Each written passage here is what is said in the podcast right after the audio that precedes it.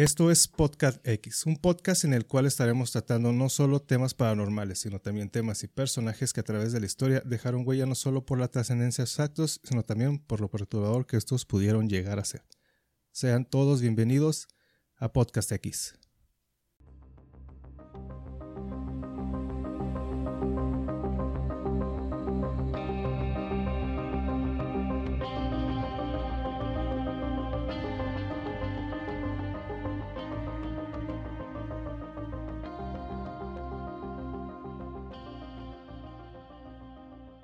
tal? Están escuchando el episodio 13 de este su podcast X. Los saluda aquí su buen amigo el chino Conspiraciones Locas X, acompañado, pues ya hace las sábanas de Belial totalmente honesta.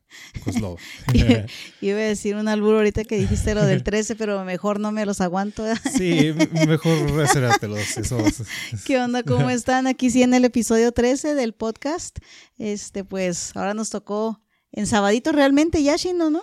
Sí, ya se nos acomoda un poquito mejor la, agenda los sábados, porque si de repente se juntan ahí los queserillos, trabajo y muchas cosas, entonces mejor sábado estamos aquí en el set de grabación del podcast.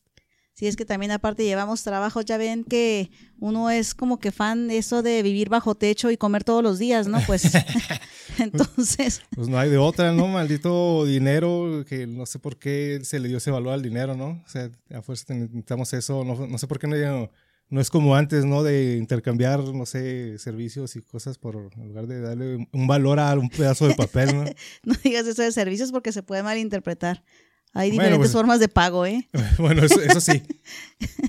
Y luego, pues ahorita estamos viendo la coincidencia que vamos a hablar precisamente de este episodio 13 del Exorcista, todo lo que es el, eh, pues vamos a abarcar lo que es el caso que inspiró a la película Exorcista. Más bien, ¿no? Es el caso que inspiró, no tanto lo de la película. No tanto la película. Traemos ahí algo de los sucesos que pasaron ahí en la película, pero pues claro, pues está basado en, la, en el caso de este, de este niño, ¿no?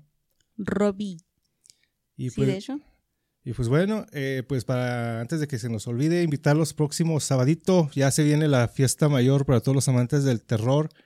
Viene ya Halloween por fin, sabadito de party. Este sábado 29 estaremos ahí transmitiendo en vivo para que nos den un like y nos sigan ahí en Facebook. Va a ser en la página oficial del Podcast X. Sí es, va a estar nuestro live. Vamos a hacer un unboxing de una Ouija, cortesía aquí de, de Belia Koslova. Y pues de hecho también vamos a hablar, el tema que vamos a estar ahí platicando el próximo sábado en el live, pues va a ser también el origen de la Ouija y cosillas ahí referentes a la Ouija. Vamos a hacer nuestro unboxing. Y pues, ¿por qué no? Pues ahí nos, vamos a aventar ahí unos, unos eh, juegos macabros a ver qué pasa con esa Ouija. Pues a ver qué funciona, a ver si, si sí o si no. Si no, ya le hacemos al de Kokuri-san a ver si algo, algo tiene que Pasar. Entonces, pues ya se la saben, para que se den la vuelta a nuestro live este, a partir de por ahí de las 8 de la noche y vamos a andar transmitiendo en vivo. Por lo pronto, pues hoy nos toca hablar del El exorcista, como les comentaba. Pero para ir entrando en materia para irnos, para irnos poniendo en contexto, porque pues sí es bien sabido en todas estas películas de Hollywood, todos estos casos de exorcismos, que si ciertas personas nada más pueden realizar exorcismos, ¿qué se necesita para ser un exorcista? ¿no? Si cualquier persona lo puede hacer, porque hay películas donde así no la pinta, ¿no? O sea, que ya está fuerte acá la posesión y pues está el caso de los Warren, el señor que era demonólogo. Ah, sí. Pero él sí estaba muy versado en todas esas cosas, ¿no? Ese es uno de los puntos, o sea, porque ahorita les voy a mencionar aquí unos puntos de que mencionan precisamente, esta información la saqué directamente de una página de ahí de la iglesia, de que no precisamente cualquier persona eh, sin la autorización puede realizar un exorcismo, ¿verdad? Y aparte menciona, ¿no, Chino? Que tienes que tener ciertas capacidades, porque no cualquier soquete va a ir a plantarse a leer el ritual romano del exorcismo para tratar de salvar a otra persona. Sí, esa es otra, o sea, no sé cómo funcionan los demonios realmente, porque pues al parecer nada más necesitan, nada más le hacen caso a personas que estén este, autorizadas, ¿no? Para hacer exorcismos. Eso dicen. Entonces, pues les voy a mencionar aquí unos puntos para irnos poniendo acá en contexto, escuchas, para que se vayan dando una idea cómo funciona la iglesia y sus reglas para los exorcismos. Según la iglesia, el exorcismo es una parte, es una forma específica de oración que la iglesia usa contra el poder del demonio. Ahora, ¿por qué la iglesia necesita los exorcismos? Es la pregunta, ¿no? ¿Por qué? Porque hay ocasiones en que personas, bueno, todo esto es, lo que ellos dicen, ¿verdad? sí. Es lo que es, justificación. de la iglesia. Todo esto que les voy a mencionar es según la iglesia. Hay ocasiones en que una persona necesita protección contra el poder del demonio o contra su dominio espiritual. En estos momentos la iglesia eh, pide pública y autoritativamente en el nombre de Jesucristo la protección y liberación de esas personas a través del exorcismo.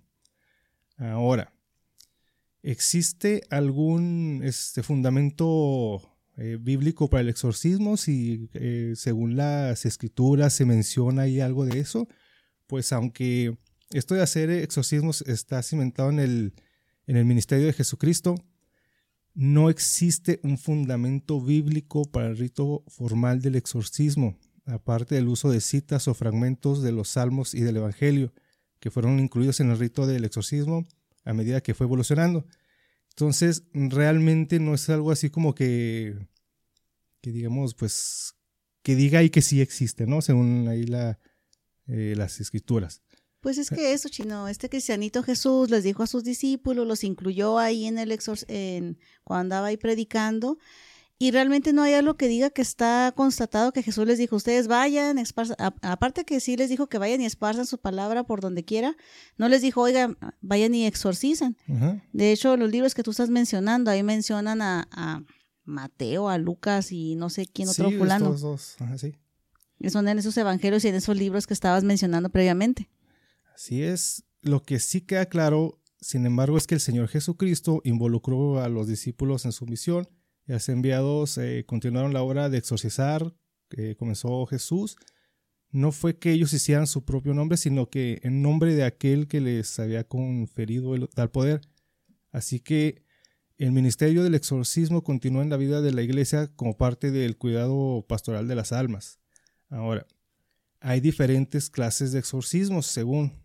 Los exorcismos están divididos en dos clases o formas. Las formas sencillas o menores de exorcismo se encuentran en dos lugares primeramente. Para aquellos que se preparan para el bautismo, el ritual de la iniciación cristiana de adultos y el ritual para el bautismo de los niños, ambos contienen exorcismos. Seguramente el apéndice del rito del exorcismo incluye una serie de oraciones que pueden ser usados por los fieles. Entonces, ¿esto quiere decir que cuando te, cuando te bautizan te están exorcizando? Pues algo así. Te están sacando el chamuco. Qué susto.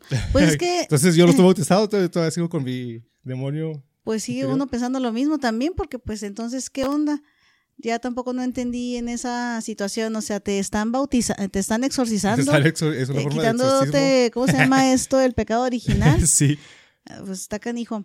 La última, eh, pues es que la verdad no me acuerdo, o sea, la, seamos sinceros, la última vez que llegué a un bautizo llegué tarde y andaba cruda. No me acuerdo sinceramente qué fregados estaban diciendo en el momento del bautizo. Entonces, seguro entiendo, el, bautismo es una forma de exorcismo. Es lo que estoy entendiendo, sí, también. Entonces, la segunda clase de exorcismo es la solemne o el exorcismo mayor, cuyo rito solo puede hacerlo un obispo o un sacerdote. Este último ha de tener un permiso especial y expreso del, ordinario local eh, del código, según el Código de Derecho Canónico.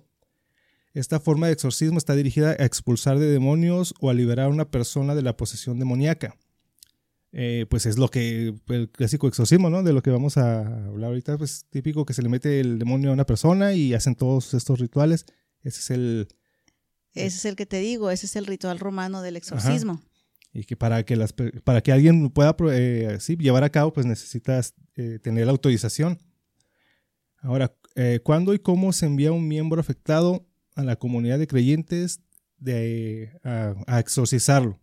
Bueno, pues es aconsejable que todas las diócesis establezcan un protocolo a fin de poder responder a las indagaciones o consultas de los fieles que aseguran estar poseídos demoníacamente.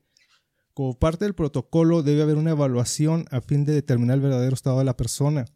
Solamente después de un examen médico, psicológico, psiquiátrico, meticulosos, que pudiera la persona ser enviada a un exorcista, que determinara finalmente si la persona está poseída.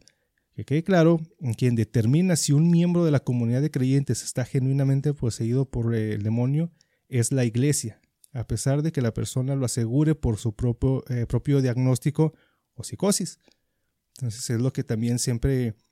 Porque pues sí, desde esto ya es desde hace mucho tiempo, ¿no? Que se hacen los exorcismos.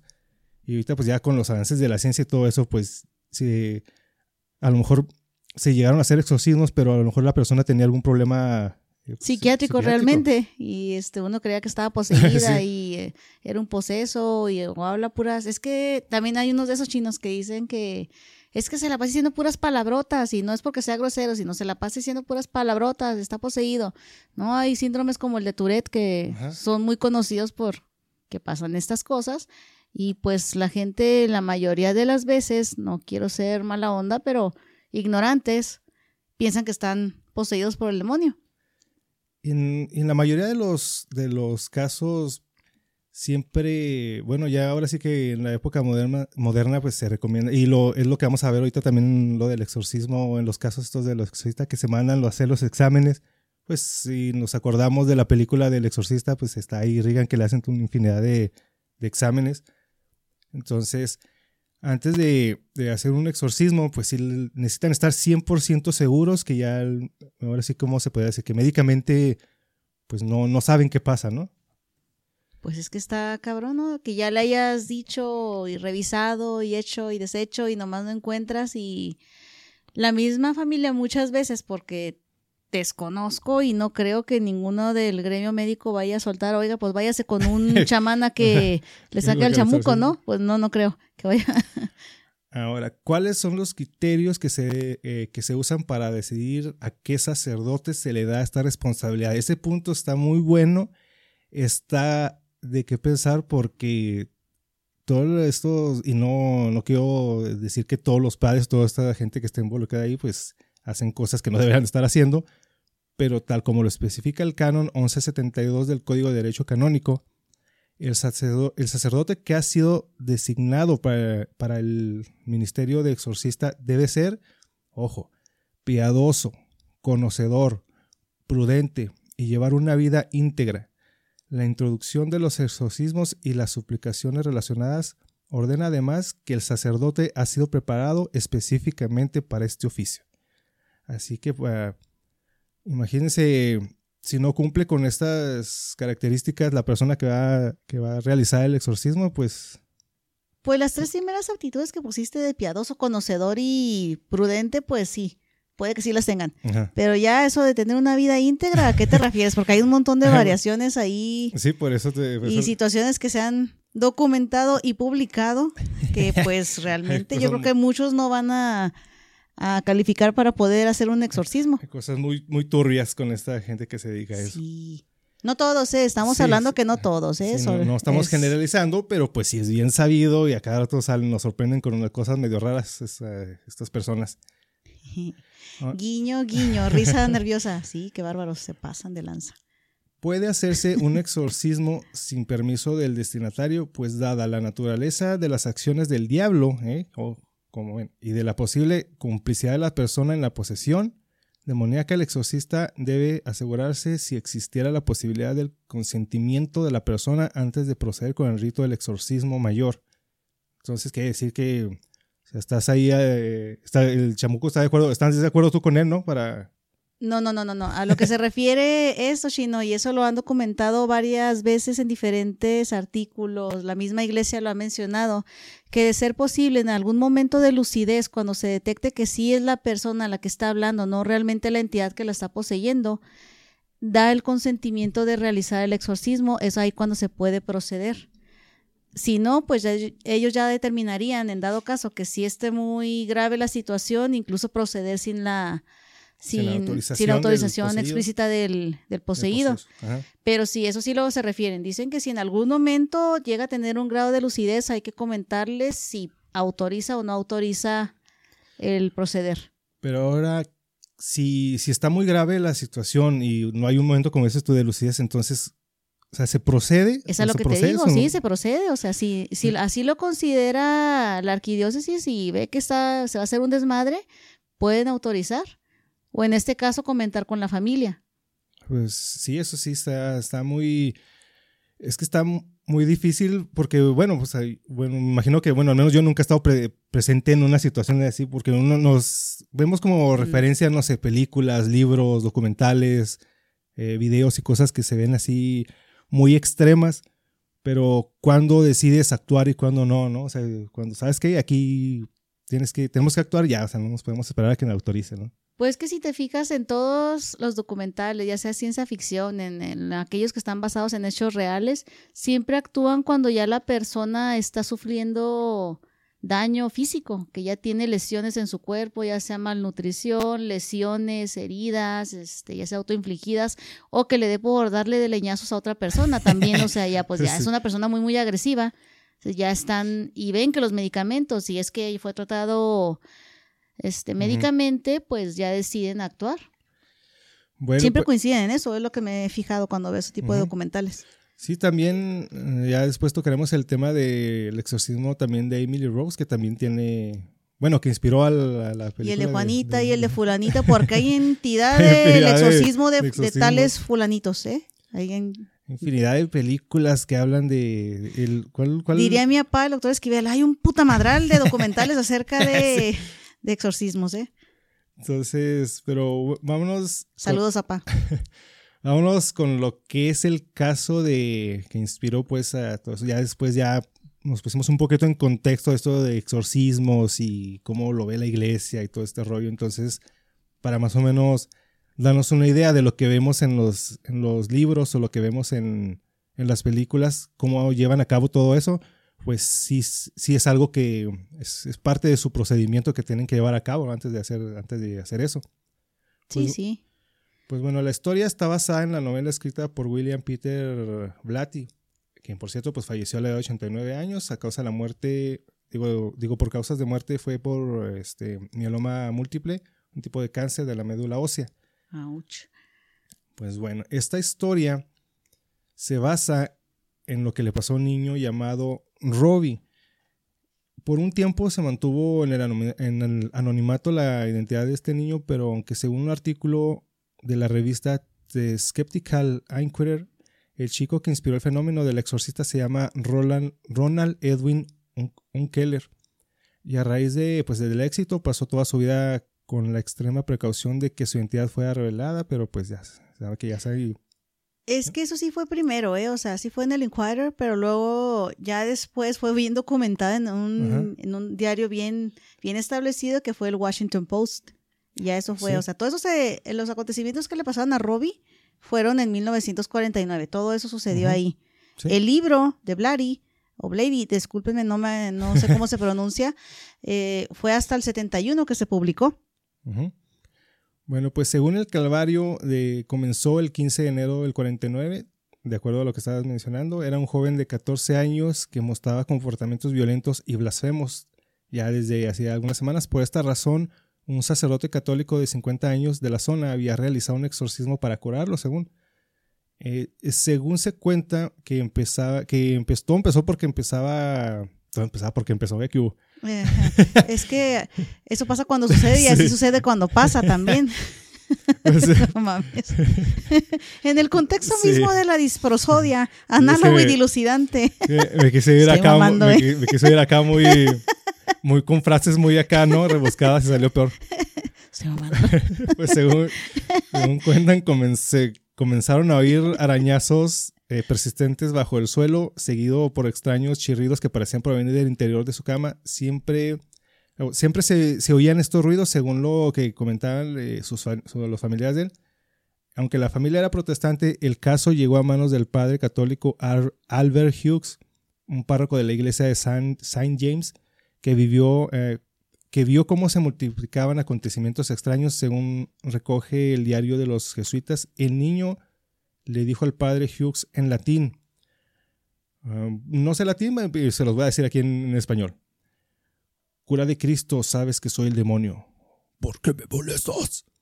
Hughes. Ay, güey. Eh, fíjate, siempre he tenido esa duda. Es que tenía que hacerlo, porque siempre que hablan de, demonios, siempre hablan así, eh, No sé si los demonios realmente hablan así o porque siempre ponen las cosas. Es que... No quería quedarme con las ganas de hacerlo. Bueno, en diferentes libros, también aquí en el del exorcista y en otros, siempre dicen que cuando habla cierto demonio a través del poseído, dicen que se escuchan voces guturales o muy distintas a las de a las de la persona poseída en este caso, ¿no?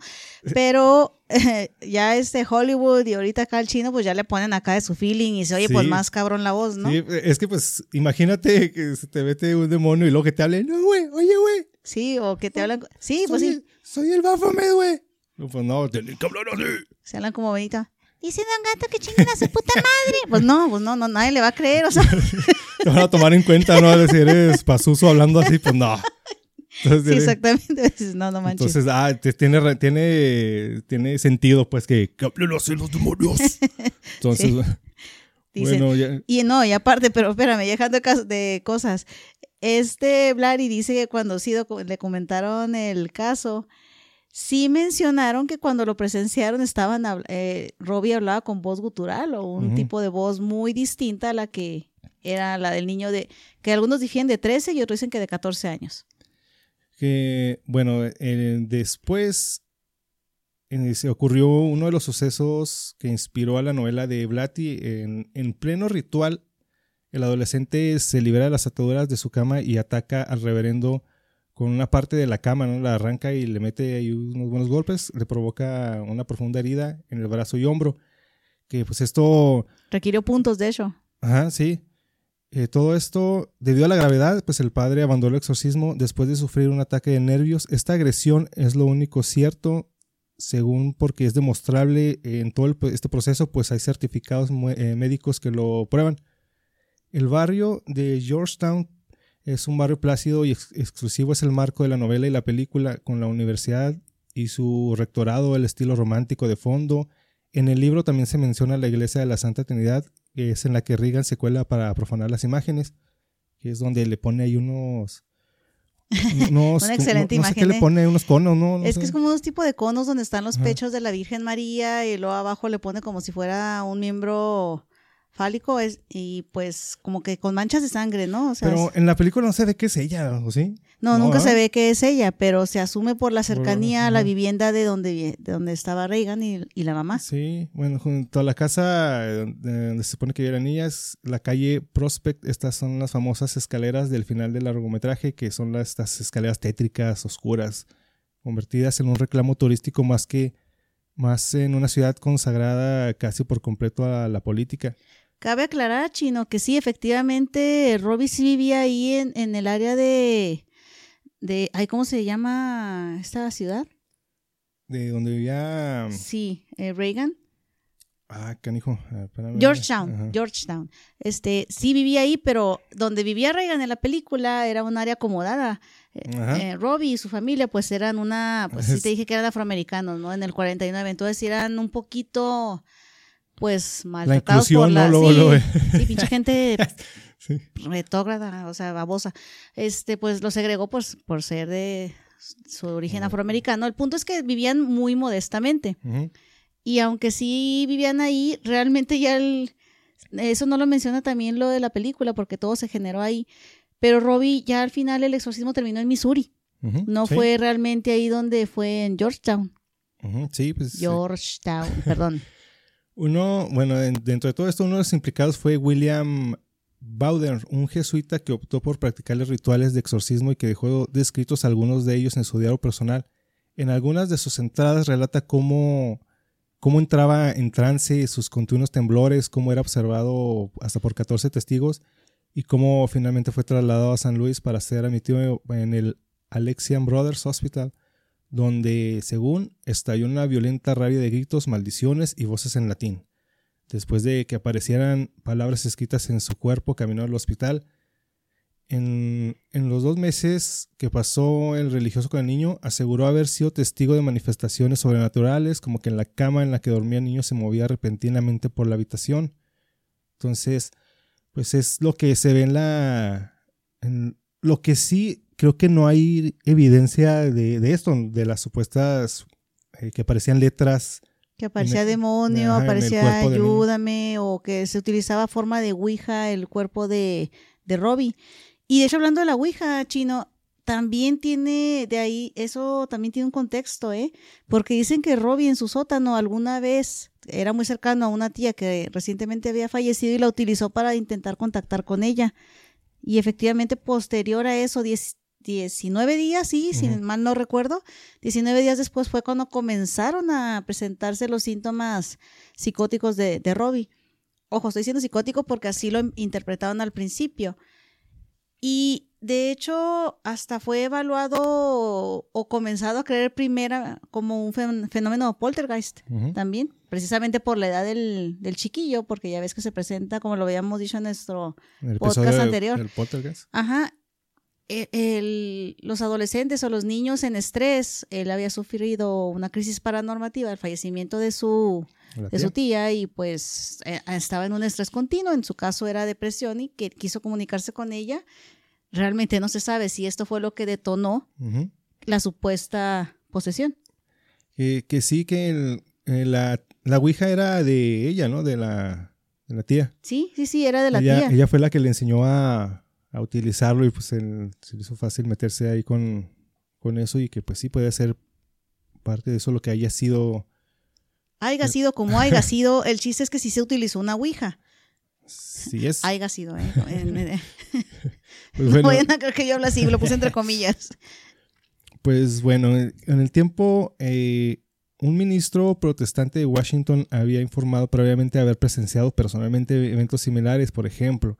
Dijo que una noche el, colchón del niño, donde él yacía dormido, se había deslizado lentamente por el suelo hasta que la cabeza de él chocó con la cabecera.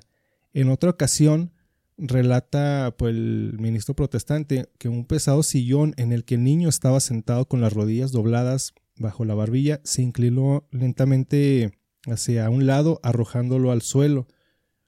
Pues eh, este Bowden practicó las últimas fases del exorcismo en la planta psiquiátrica del Hospital de los Alexianos.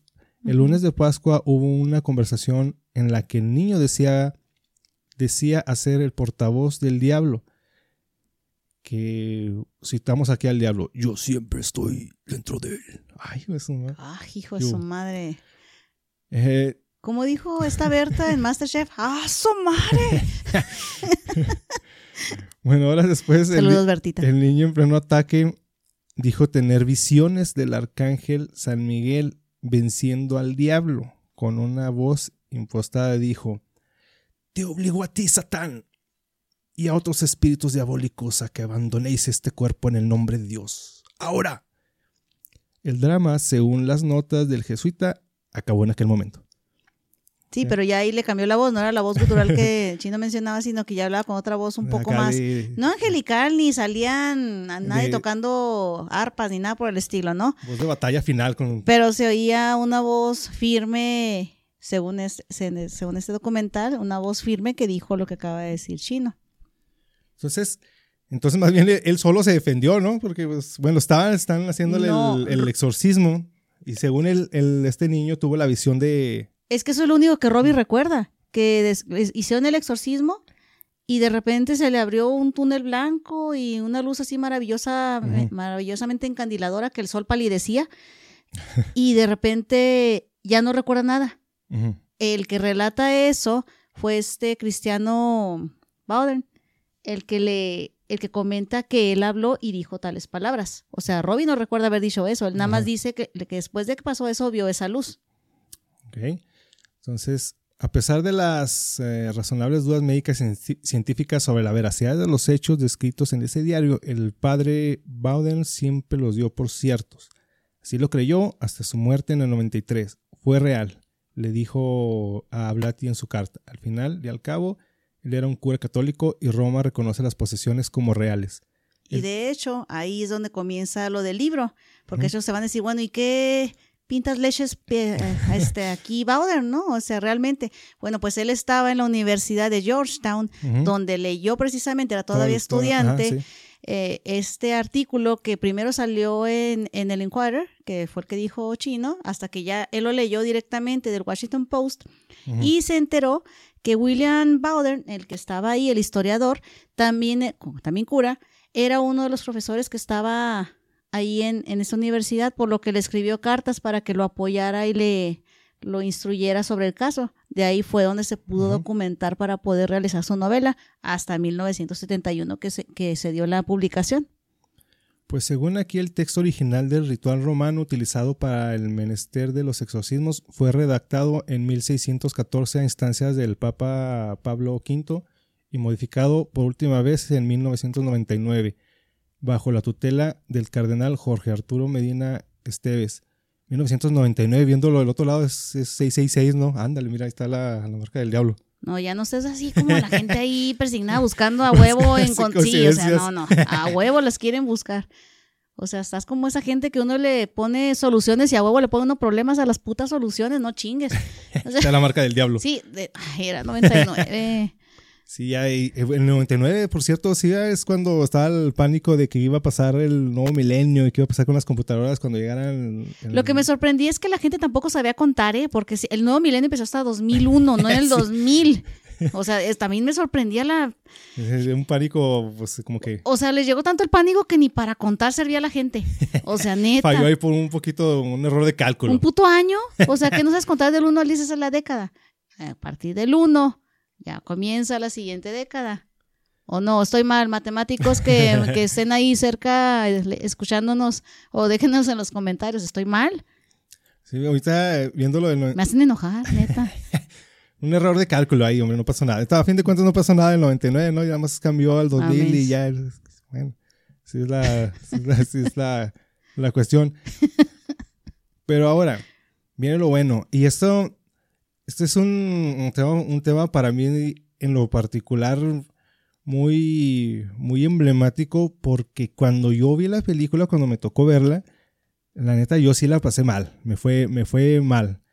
Yo, creo porque en el lapso, cuando yo la vi, pues era un niño, entonces yo la vi, no sé, estaría yo creo en la primaria, algo así, ¿para qué ponen ese tipo de películas? No? Sí, pues estrenó en el 73, o sea, sí, había tenido como que será 6, 7 años estuvo ah, en la primaria, ¿no? Ajá, sí, sí. Sí, es que escuchas, pues yo soy ochentero, entonces, en mis cuarentas. Entonces sí me tocó verla en, ¿qué sería? ¿Beta? Sí, beta, algo así. Ah. Yo sí la vi en beta, no sé tú. Sí, creo que Lo mío sí fue beta. Me tocó verla en beta.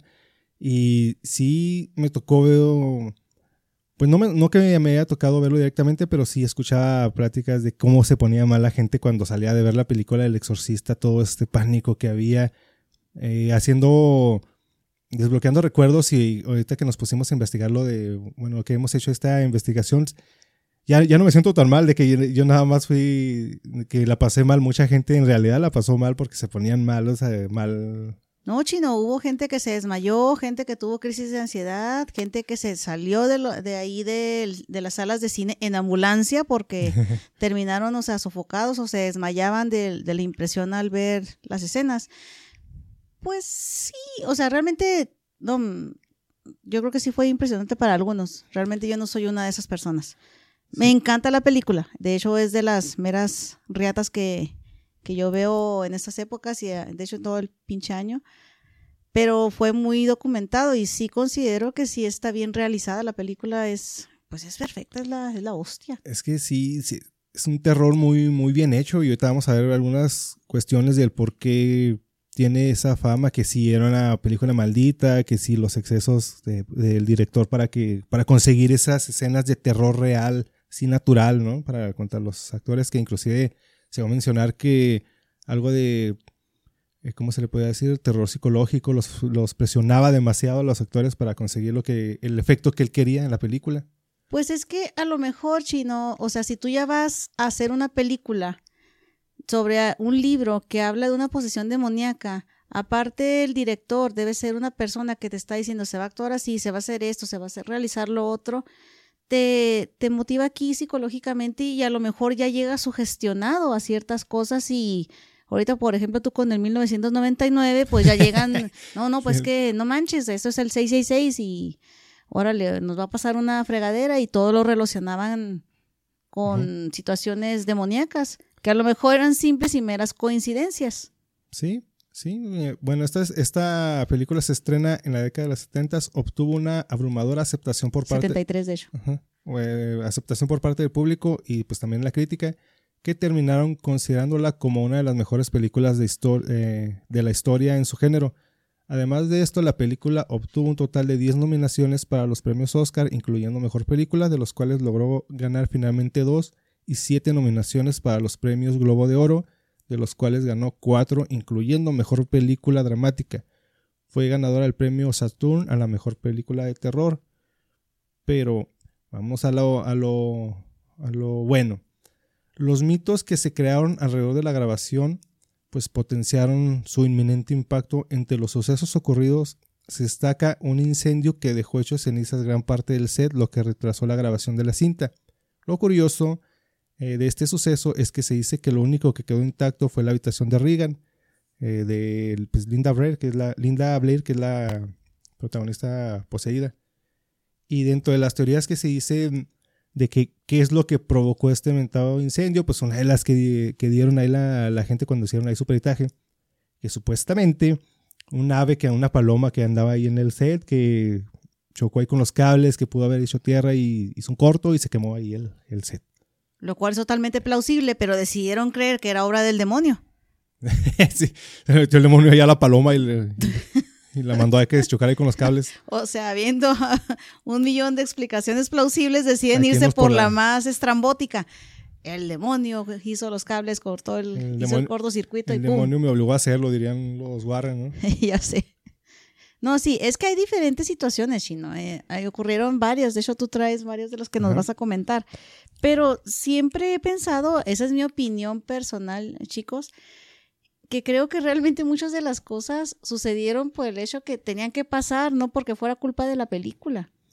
Pues bueno, sí. Y pues como, pues claro, bueno, déjame les menciono otras. También se habla de las misteriosas muertes, como el caso del actor Jack disculpen mi pronunciación, McGowran, le acabo de hacer garras el apellido, y la actriz Basili, Basiliki Maltaros. Bueno, que dieron vida a Burke Dennings y la madre del padre Carras, respectivamente, quienes tras sus correspondientes escenas fallecieron. Pues es que todas estas escenas, digo, esas escenas, estos pero no fue de Caras, es el, del padre otro, este, del jovencito. Pero también, no, por eso te digo, o sea, ¿por qué piensan que las misteriosas muertes? La señora, why have you done this to me, Timmy? Ya está bien viejita. Era obvio que a lo mejor no llegaba. antes de en Gracias, que pudo grabar la pinche película. Ahí en plena escena eh, estaban grabando su muerte, ¿no? No, no, no, no. Pues es que si, vemos, ahorita que veamos todo lo que hizo el director, pues así como que estaba esperando precisamente ya que falleciera, ¿no? La señora para. Pues le tocó, o sea, no manches. Incluso existe un registro de nueve personas cercanas a la producción que contaron con ese trágico, trágico desenlace, lo cual desembocó en constantes visitas de un sacerdote que bendecía el equipo de rodaje. El, hablando del director William Friedkin, pues no se guardó nada con tal de que las escenas fueran las más realistas posibles lo que les mencionaba, una de estas fue que llegó a los extremos, a lo mejor cuestionables, pues la actriz Ellen Burstyn, quien dio vida a la madre de Reagan, sufrió una lesión en la espalda, ser jalada con un cable al grabar una, escena. De este acontecimiento, pues quedó grabado su grito, el cual fue usado en la edición final de la cinta. Esta, esta escena creo es cuando... Cuando se le va a venir el ropero encima, ¿se acuerda cuando ya le... que... Ah, sí. fuck me. ah, no, ahí, fue donde dijo Lick me, ¿no? Entonces se la pone y en situación le, extraña. Le da una cachetada y se avienta. No, ella sola se avienta. Ella se trata de quitar y le da con la, le da con la mano Reagan, la tira. Y se supone que es ahí cuando la jalan, porque se supone que Reagan tiene una fuerza sobrenatural, le da muy recio y es cuando ella va con los arneses para jalarla en la película arneses que no funcionaron, la jalan de más, se rompen y ya realmente se lastima. sí, de hecho, si, si ven la película, el grito sí se oye bastante... convincente. Sí, no es muy convincente. Dicen, pues qué chingados le pasó, ¿no? O sea, uno piensa que era por la histeria de lo que le estaba pasando con la hija y no, realmente sí le dolió a la pobre mujer. Algunas personas hablan incluso de abuso psicológico por parte del director, quien en ningún momento le informó al actor eh, Jason Miller que en la icónica escena del vómito quedaría cubierto de sopa de chícharos Y mucho menos, pues sopa de chícharos, pues quién no se va, qué asco, ¿no? Guácala. Bueno, o sea, mínimo se que eran chícharos y no era vómito real, ya como quiera. Se toleran los chícharos, odio los chícharos. Y pues mucho menos que eso entraría a su boca. Todo eso con la finalidad de conseguir el asco y sorpresa por parte de, él. Pues sí, sí, pues de hecho lo consiguió. Pues chícharos, de hecho, qué sí asco. se ve el actor que se queda así con cara de pasmado y. Sí, chícharos, guácala. Ahorita que, eh, que hubiera estado genial que fuera que uno de los actores hubiera sido vegano y de una acción, en una escena le hubieran hecho comer carne, ¿no?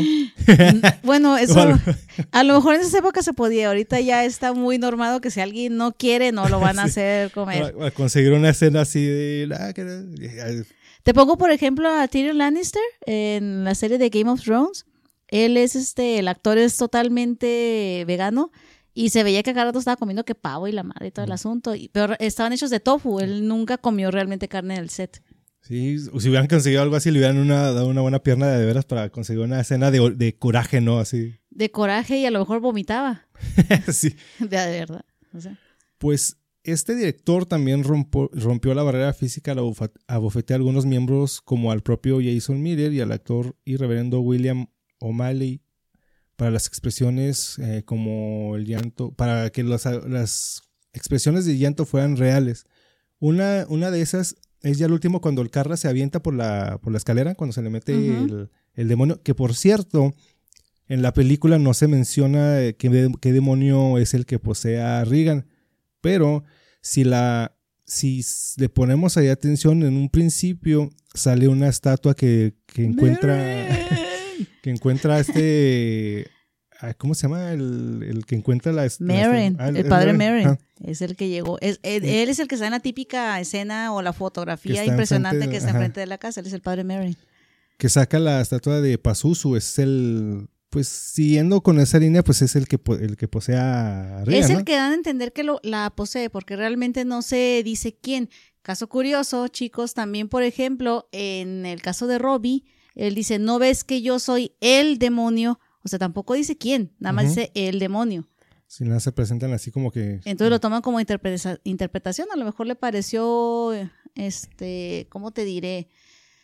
Pues realista, se veía bien en el contexto. Y de hecho sí, por la forma en la que lo presentó que Mary andaba por aquellos rumbos, y andándole, haciéndole la arqueología, pues pudo haber presentado que fuera Pazuzu. Lo que yo he escuchado de muchas personas que hacen referencia a demonios y cuestiones así, que según no les gusta mencionar los nombres de los demonios porque los llamas. Entonces, si así les fue mal, ¿no? En la película, ahora imagínate si hubieran mencionado el nombre del demonio o, porque si en el caso de, de Emily Rose, según lo, lo, que los registros que quedaron, ella sí mencionó los, los demonios que supuestamente la habían poseído el caso del exorcista y en el caso de este niño, pues Sale el mío, por cierto, ¿eh? sale Belial. En el caso del niño que inspiró a todo esto, no se menciona como tal a un demonio, el nombre de un demonio, pues. No, es que. específico. Es a lo que te digo, en el documental registrado, ya bien documentado, dice eso: yo soy el demonio. Pero no dice qué demonio, nada más dice el demonio. Ya queda interpretación de quién o qué fue. Entonces, como vemos, y otras, otras cosas más sucedieron dentro de todo, todo el rodaje de esta, de esta película. Que por cierto, va a haber un remake de esta que la verdad no le doy. Lo veo necesario, ¿no, Chino? ¿Tú qué opinas? La verdad, sí, y más, realmente si quieren hacerlo basado en la, la, en la película o tratar de igualar la original, la verdad no creo que vaya a funcionar porque las escenas de la original como esa de fuck me, fuck me, y lick me, y cosillas así. Las nuevas generaciones se van a sentir ofendidas, ¿no? Con todo eso. Con todo el cristal que se pueda romper ahorita, perdón, ¿eh? Pero fíjate, y es que de hecho, cuando se realizó lo que acabamos de mencionar, que en el 73, que pasó lo de los desmayos y todo el asunto, aún así no habían puesto escenas icónicas y muy impresionantes, que sí, realmente sí son impresionantes y las ves, o sea, no te vas a cagar de miedo. Algunos sí, algunos no. Pero, por ejemplo, cuando va bajando de la escalera, eh, al revés, esa ya la dieron cuando la remasterizaron y la, la volvieron a, exponer en cines. Y la gente volvió a ir a verla, realmente. O sea, sí volvió a generar un buen éxito en taquilla. Por eso no entiendo, si algo ya está bien hecho, ¿por qué intentar hacerle un remake a algo que ya básicamente, disculpen, ahí pueden- me pueden diferir conmigo o no, pero si ya es perfecto, ¿para qué quieres meterle mano? ¿Para qué? Sí, la verdad yo también eh, no creo que sea necesario esa película, eh, inclusive la fotografía, la música, la escena de las monjas que van caminando y luego empieza el- la canción, Sí. esa canción que todos conocemos y hasta la fecha yo creo que sigue siendo de las mejores que hay dentro de la ¿Cómo se llama?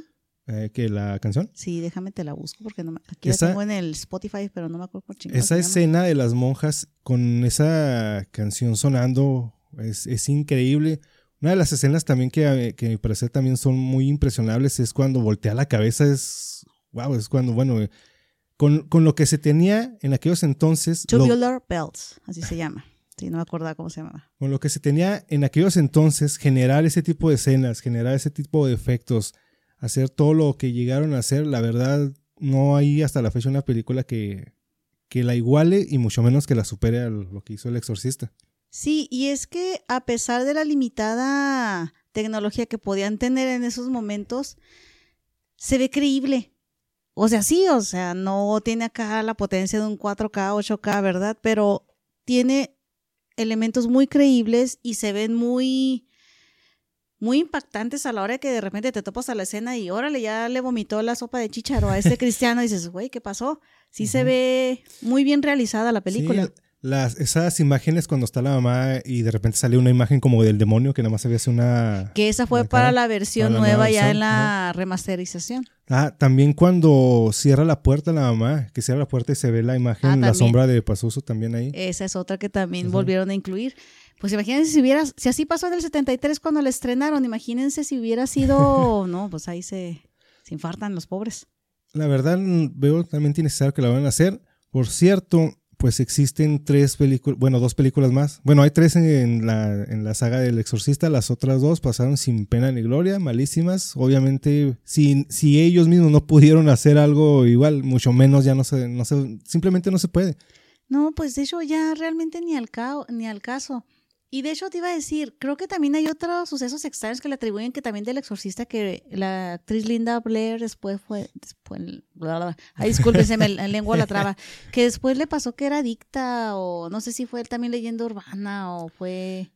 Es que hay muchas leyendas urbanas que surgieron después de ahí, que después de esa película, pues realmente Linda Blair ya no hizo nada. O sea, nada más eh, esa película y de ahí volver a, o, a lo o no sé si porque la encasillaron nada más como a Regan, la niña que se le metió el chamuco. Pues es que sí, tú la ves y dices, ah, es la del exorcista, o sea, muchas veces te va a ir el nombre de quién es ella y, ah, no me acuerdo, pero es la niña del exorcista, es Reagan. sí, Regan. y a lo mejor queda encasillada y ella misma se... Sí, pues ya no quiso sa- a- saber nada de al respecto, pero sí, sí, fue algo que...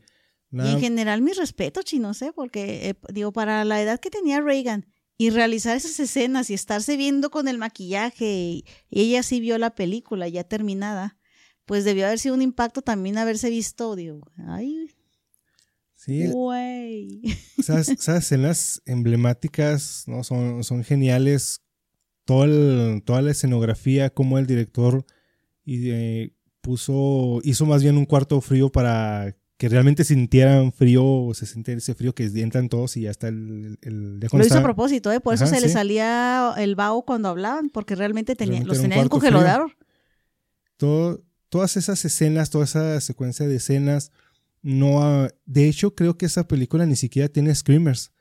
Los screamers son, para los que no están familiarizados con el término, es cuando la, eh, lo que utilizan todas las películas de terror en la actualidad, cuando te- estás viendo una imagen y de repente te acercan una imagen y luego te gritan en la cara, ¿no?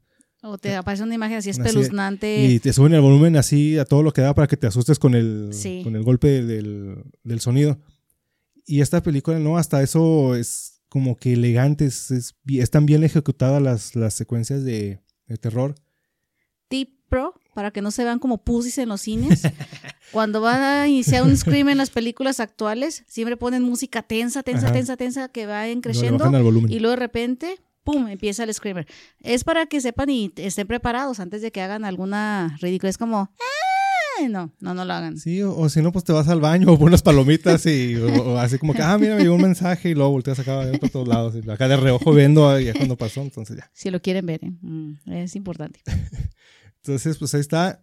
Está el caso de, del exorcista, el niño que inspiró, el caso de este niño que, que inspiró al escritor que para hacer esta película muy emblemática, como, como les mencionaba, a mí sí me impactó, yo sí la pasé muy, muy mal, le tenía mucho miedo a esa, esa película, ya con el tiempo pues ya, ya la tolero. No, y batallé para que la pudiera ver, eh, chicos, se batallaba para que la pudiera ver realmente. Pues es que cualquiera tiene traumas, es normal. el libro es muy, es muy instructivo, te da, perdón, es muy descriptivo en, en su lectura. Yo intenté robar ese libro, no lo pude conseguir porque cuando se dieron cuenta que lo iba a realizar, se, pues me lo quitaron de las manos.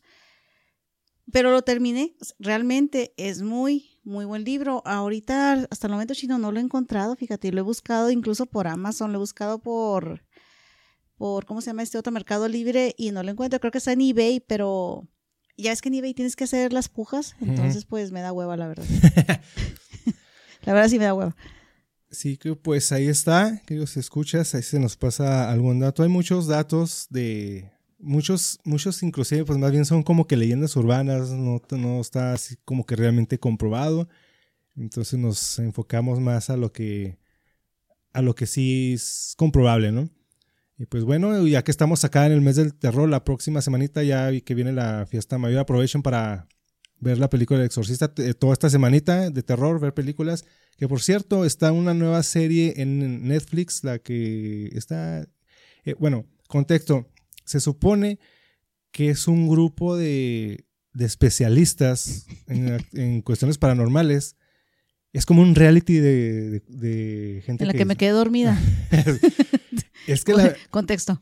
Me quedé dormida. Así ya cuando lo intentan hacer reality, como que no, no, o sea, no le veo sentido, pero pues bueno. Entonces, no, no, no, no me, no me convenció. Van a lugares embrujados y para ver, como que tratar de resolver evidentes y cosas así. Entonces, Si lo hubieran hecho de otra forma que no se viera tipo Big Brother. ajá, como un reality. Se vería, para aquellos que no son de nuestros años, Big Brother fue un reality donde estaban unos monos metidos en una casa y todo el mundo los estaba viendo desde lejos. Cuatro ¿eh? horas viendo a ver qué hacían. Para la gente actual, tipo los Kardashian o las Kardashian, es eso. Y realmente pues como que el contexto no, a lo mejor la idea era buena porque sí pusieron, eh, eso sí me acuerdo que fueron las tres casas más embrujadas, hasta hubo una funeraria y realmente pues sí, o sea, sí, la idea mala no era, la ejecución fue, fue pésima, eso es lo único malo. Pero si quieren agarrar eh, ideas o para darse cuenta de lo que estuvo sucediendo en esos lugares, sí les sirve. Van a cabecear un poco, pero van a agarrar la idea principal de cada cosa. Eso sí les va a ayudar. En general, chino, yo sí les quiero hacer una recomendación. Esa sí es muy, muy buena. Léanlo. Este sí da miedo también porque es de, de un teólogo que incluso dio clases en el Vaticano para la, para la, ¿cómo te diré?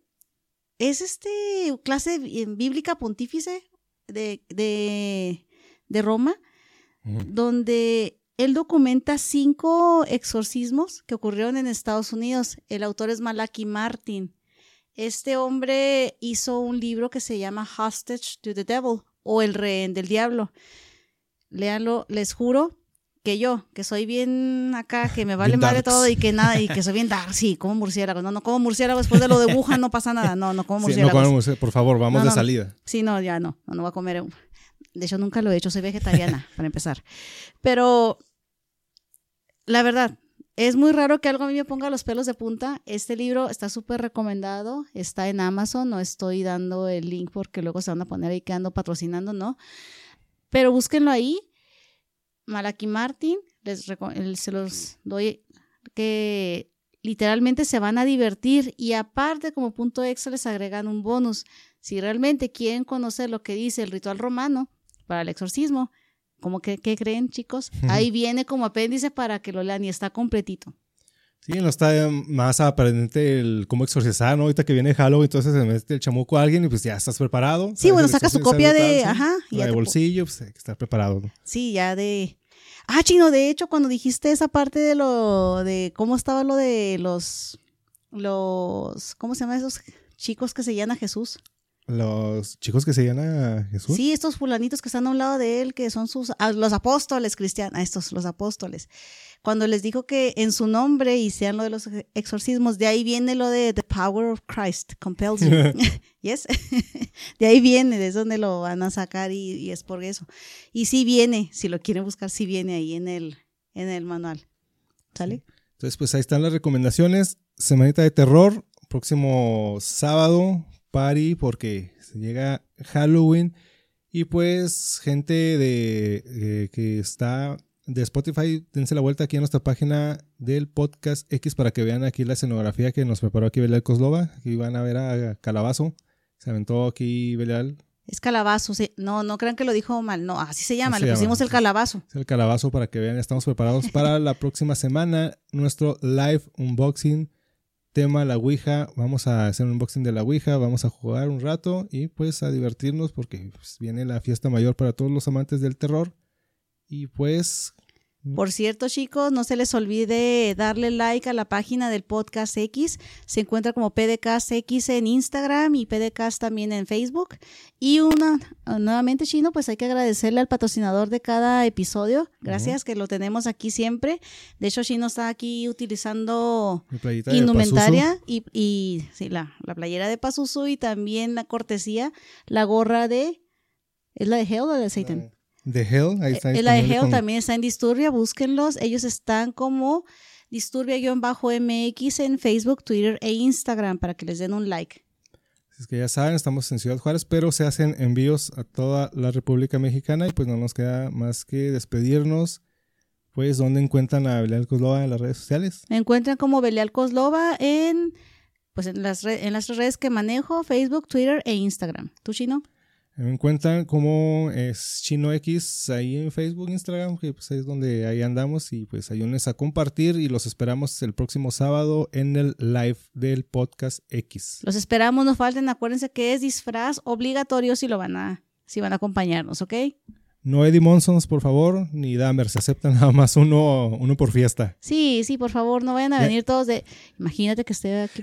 Ya estoy viendo las fotos, es este fin de semana, bueno, el próximo es el, es el party de Halloween, ¿no? El domingo, todo el Facebook y Instagram lleno de Dahmers, lleno de, de, de Monson. El, todo, todos los papás y abuelitos de, de estas épocas, todos alguien ha visto mis lentes, porque pues todo el mundo va a andar utilizando esos aros precisamente. Los acá vintage. No, no sean así, no sean malos. Sí, avísenles mínimo que los van a usar para que no vayan a dar el chanclazo. Pues, pues es todo por nuestra parte. Muchas gracias por habernos escuchado, por compartir nuestro podcast y los esperamos la próxima semana. Yo soy el Chino X diciéndoles, esto es Podcast X